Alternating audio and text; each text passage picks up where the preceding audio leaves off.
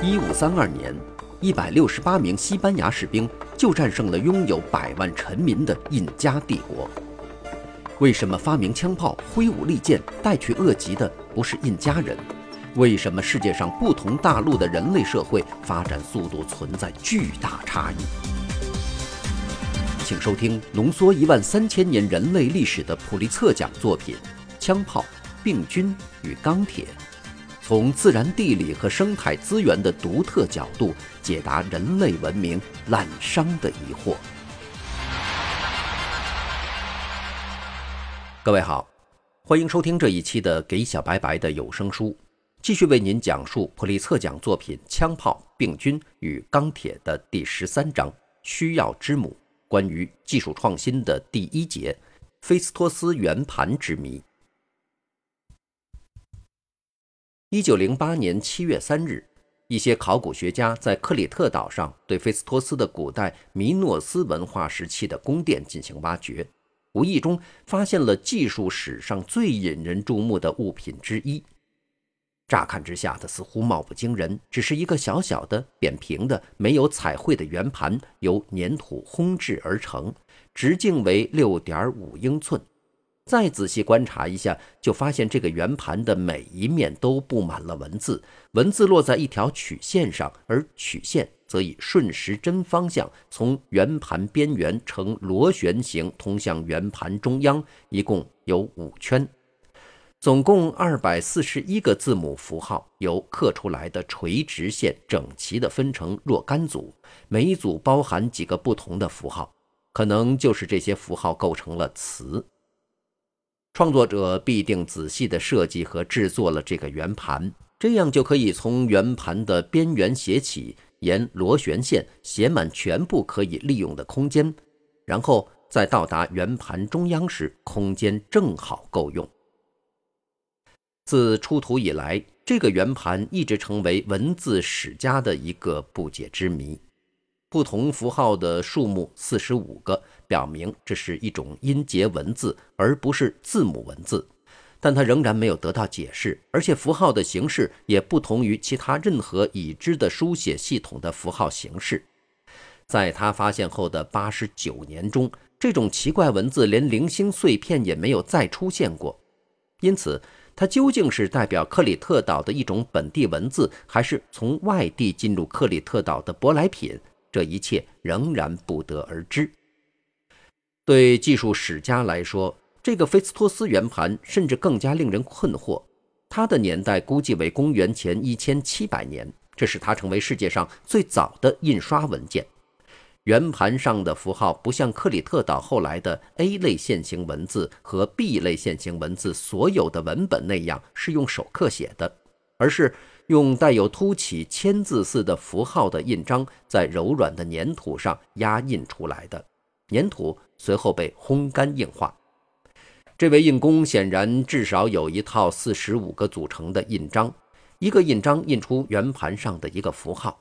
制作这些印章必然要花费大量的劳动，而他们肯定不是仅仅为了印制这一个文件而被制造出来的。使用这些印章的人大概有许多东西要写，有了这些印章，印章的主人就可以迅速的多整齐的多去进行复制，这是他在每一个地方写出每一个文字的复杂符号所无法比拟的。菲斯托斯圆盘开创人类下一步印刷业之先河，因为印刷也同样使用字模或印版。但却是直接沾墨水印在纸上，而不是不沾墨水印在粘土上。然而，这些接下来的尝试，直到两千五百年后才在中国出现，在三千一百年后，在中世纪的欧洲出现。圆盘的这种早熟的技术，为什么没有在古代地中海的克里特岛或其他地方得到广泛的采用？为什么它的印刷方法是在公元前一千七百年左右在克里特岛发明出来，而不是在其他某个时间在美索不达米亚、墨西哥或其他任何一个古代文字中心发明出来？为什么接着又花了几千年时间才又加上用墨水和印压机这个主意，从而得到了印刷机？这个圆盘就是这样的，成了对历史学家的咄咄逼人的挑战。如果发明创造都像这个圆盘似乎表明的那样独特而难以捉摸，那么想要对技术史进行综合的努力，可能一开始就注定要失败。表现为武器和运输工具的技术，提供了某些民族用来扩张自己领域和征服其他民族的直接手段，这就使技术成了历史最广泛模式的主要成因。但是，为什么是欧亚大陆人而不是印第安人或撒哈拉沙漠以南的非洲人发明了火器、远洋船只和钢铁设备？这种差异扩大到了从印刷机到玻璃和蒸汽机的其他大多数技术进步。为什么所有这些发明创造都是欧亚大陆人的？虽然世界上一些蕴藏最丰富的铜矿和铁矿分别在新几内亚和澳大利亚，但是。为什么所有的新几内亚人和澳大利亚土著在公元一八零零年还在使用几千年前就已在欧亚大陆、非洲大部分地区被抛弃了的那种石器？所有这些事实说明，为什么有那么多的外行人想当然地认为欧亚大陆人在创造性和智力方面要比其他民族高出一筹？另一方面，如果在人类神经生物学方面没有任何此种差异可以说明各大陆在技术发展方面的差异，那么用什么来说明呢？另外一种观点是以发明创造的英雄理论为基础的。技术进步似乎特别多的依靠少数十分稀有的天才，如约翰内斯·古登堡、詹姆斯·瓦特、托马斯·爱迪生和莱特兄弟，他们或是欧洲人，或是移居美国的欧洲人后代。阿基米德和古代的其他一些稀有天才也是欧洲人，这样的天才会不会也生在塔斯马尼亚岛或纳米比亚呢？难道技术史仅仅决定于几个发明家的出生地这些偶然因素吗？还有一种观点认为，这不是个人的创造性问题，而是整个社会对新事物的接受性问题。有些社会无可救药的保守、内向。敌视变革，许多西方人有这样一种印象：他们本来想要帮助第三世界国家人民，最后却落得灰心丧气。第三世界的人作为个人似乎绝对聪明，问题似乎在他们的社会。否则，又怎样来解释澳大利亚东北部的土著为什么没有采用弓箭，而他们见过与他们进行贸易的托雷斯海峡的岛上居民在使用弓箭？也许。整个大陆的所有社会都不接受新事物，并由此说明那里的技术发展速度缓慢吗？在本章中，我们最终将要涉及本书的一个中心问题：为什么在不同的大陆上，技术以不同的速度演进的问题？我们讨论的起始点是“需要乃发明之母”这个格言所表达的普遍观点，就是说。发明的出现可能是由于社会的有一种未能得到满足的需要。人们普遍承认某种技术是不能令人满意的，或者是作用有限的。想要做发明家的人为金钱和名誉的前景所驱使，察觉到了这种需要，并努力去予以满足。某个发明家最后讲出了一个比现有的不能令人满意的技术高明的解决办法。如果这个解决办法符合社会的价值观，与其他的技术也能协调，社会就会予以接纳。相当多的发明都符合“需要乃发明之母”这个常识性观点。一九四二年，当二战仍在进行时，美国政府制定了曼哈顿计划，其显而易见的目的就是抢在纳粹之前发明出为制造原子弹所需要的技术。三年后。这个计划成功了，花去了二十亿美元，相当于今天的两百多亿美元。其他的例子有：一七九四年，惠特尼发明了轧棉机，来代替把美国南部种植的棉花的棉绒剥离下来的繁重手工劳动；还有一七六九年，瓦特发明了蒸汽机，来解决从英国煤矿里抽水的问题。这些耳熟能详的例子，使我们误以为其他的重大发明也是为了满足察觉到的需要。事实上，许多发明或大多数发明都是一些被好奇心驱使的人或喜欢动手修修补补的人搞出来的。当初并不存在对他们所想到的产品的任何需要。一旦发明了一种装置，发明者就得为它找到应用的地方。只有在它被使用了一段时间之后，消费者才会感到他们需要它。还有一些装置本来是只为一个目的而发明出来的，最后却为其他一些意料之外的目的找到了他们的大多数用途。寻求使用的这些发明包括现代大多数重大的技术突破，从飞机和汽车到内燃机和电灯泡，再到留声机和晶体管，应有尽有。了解到这一点。也许会令人感到吃惊，因此发明常常是需要之母，而不是相反。一个很好的例子就是托马斯·爱迪生的留声机的发明史。留声机是现代最伟大的发明家最具独创性的发明。爱迪生于1877年创造出了他的第一架留声机时，发表了一篇文章，提出他的发明可以有十种用途，包括。保存垂死之人的遗言，录下书的内容让盲人来听，为时钟报时，以及教授拼写。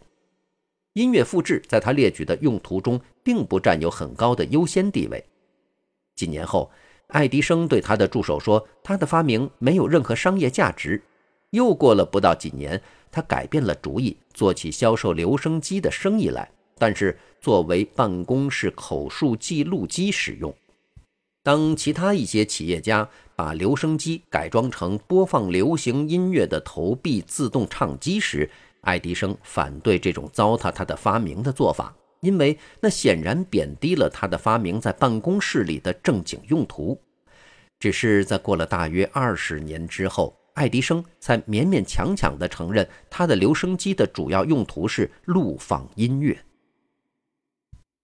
机动车。是另一个在今天看来用途似乎显而易见的发明，然而它不是为满足任何需求而发明出来的。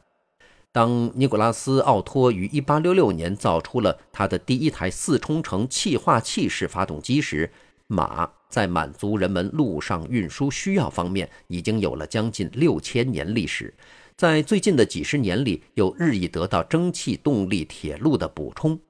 在获得马匹方面不存在任何危机，人们对于铁路也没有任何不满。由于奥托的发动机力量小、笨重和高达七英尺，所以它并不比马匹更为可取。直到1885年，发动机的改进使戴姆勒得以在一辆自行车上安装了一台发动机，从而制造了第一辆摩托车。他一直等到了1896年才制造了第一辆卡车。一九零五年，机动车仍是有钱人的昂贵而不可靠的玩物。公众对马匹和铁路的满意程度始终很高，直到第一次世界大战时，军方认定它的确需要卡车。战后，卡车制造商和军队进行了大量游说，使公众相信他们对机动车辆的需要，从而使卡车得以在工业化国家开始取代马车。甚至在美国的最大城市里，这种改变也花了五十年时间。发明家们常常不得不在没有公众需求的情况下，长期坚持他们修修补补的工作，因为他们的早期样机性能太差，派不了用场。最早的照相机、打字机和电视机，同奥托七英尺高的内燃机一样，使人不敢恭维。这就使发明者难以预知他们发明的可怕的原型最终是否可以得到使用，从而是否应该投入更多的时间和费用对它进行开发。美国每年要颁发大约七万份专利证书，但只有少数专利最后达到商业性生产阶段。有一项大发明最终得到使用，就会有不计其数的其他发明得不到使用，甚至有些发明当初本来是为了满足特定的需要而设计。后来可能在满足意外需要方面证明是更有价值的。虽然马特设计他的蒸汽机是为了从煤矿里抽水，但他很快就为棉纺厂提供动力，接着又推动着机车和轮船前进。因此，被用作我们讨论的起始点的关于发明的常识性观点，把发明的通常作用和需要弄颠倒了。他也夸大了诸如瓦特和爱迪生之类稀有天才的重要性。所谓发明的英雄理论之所以得到专利法的鼓励，是因为申请一项专利必须证明所提交的发明具有新意。发明者出于财政的动机而贬低或忽视前人的成果。从专利法律师观点看，最佳的发明就是全无先例的发明，就像雅典娜整个的从宙斯的前额跳出来一样。实际上，即使对那些最著名的而且显然具有决定意义的现代发明来说，就是某人发明某人某物的这种不加掩饰的说法，背后。有着被忽视了的先例的影子，例如，我们经常说瓦特于1769年发明了蒸汽机，据说是因为看到蒸汽从水壶嘴冒出来而受到的启发。这个故事实在是太妙了，但可惜的是，瓦特打算制造自己蒸汽机的想法，实际上是在他修理托马斯·纽克曼的一台圆形蒸汽机时产生的。这种蒸汽机，纽克曼在五十七年前就已发明出来。到瓦特修理时，英格兰已经制造出了一百多台。而纽克曼的蒸汽机又是在英国人托马斯·萨弗里于一六九八年获得专利权之后才有的。但在萨弗里获得专利权之前，法国人丹尼·帕庞已于一六八零年左右设计出这种蒸汽机。而帕庞的设计思想则来自他的前人荷兰科学家克里斯蒂安·惠更斯和其他人。所有这些并不是要否认瓦特大大改进了纽克曼的蒸汽机，就像纽克曼曾经大大改进了萨弗里的蒸汽机一样。对所有有足够文件证明的现代发明，都可以讲出类似的发展史。习惯上认为有发明才能的英雄仿效以前的一些发明者。而这些发明者也具有同样的目标，并已做出了一些设计，造出了一些工程样机，可以成功的投入商业使用。爱迪生1879年10月21日夜间著名的白炽灯泡的发明，只是对从1841年到1878年的其他发明者获得专利权的其他许多灯泡的改进。同样。在莱特兄弟的载人飞机之前，已经有了奥托·克林塔尔的载人无动力滑翔机和塞缪尔·兰利的不载人动力飞机。在塞缪尔·莫尔斯的电报机之前，已经有了约翰·亨利、威廉·库克和查尔斯·惠斯通的电报机了。而伊莱·惠特尼的短绒棉轧棉机，不过是几千年来长绒棉轧棉机的应用范围的扩大罢了。所有这些并不是要否认瓦特、爱迪生、莱特兄弟、莫尔斯和惠特尼做出的巨大改进，因而增加了或开创商业成功的机会。如果没有那位公认的发明者的贡献，发明物最后采用的形式可能已有所不同了。但我们所讨论的问题是：如果某个天才发明家不是在某个时候出现在某个地方，世界史的广泛模式会不会因此而产生重大变化？答案很清楚，从来就没有这样的人。所有公认的著名发明家都有一些有本领的前人和后人，而且他们是在社会有可能使用他们的成果时，对原来的发明做出改进的。我们将会看到，对用于菲斯托斯圆盘的印章做出改进的那位英雄的悲剧在于，他发明了当时社会不能予以大规模利用的东西。好，感谢您收听这一期的节目。在下期节目当中，继续为您讲述本章的第二节：什么在影响社会对发明的接受程度？这里是给小白白的有声书，下期节目我们再见。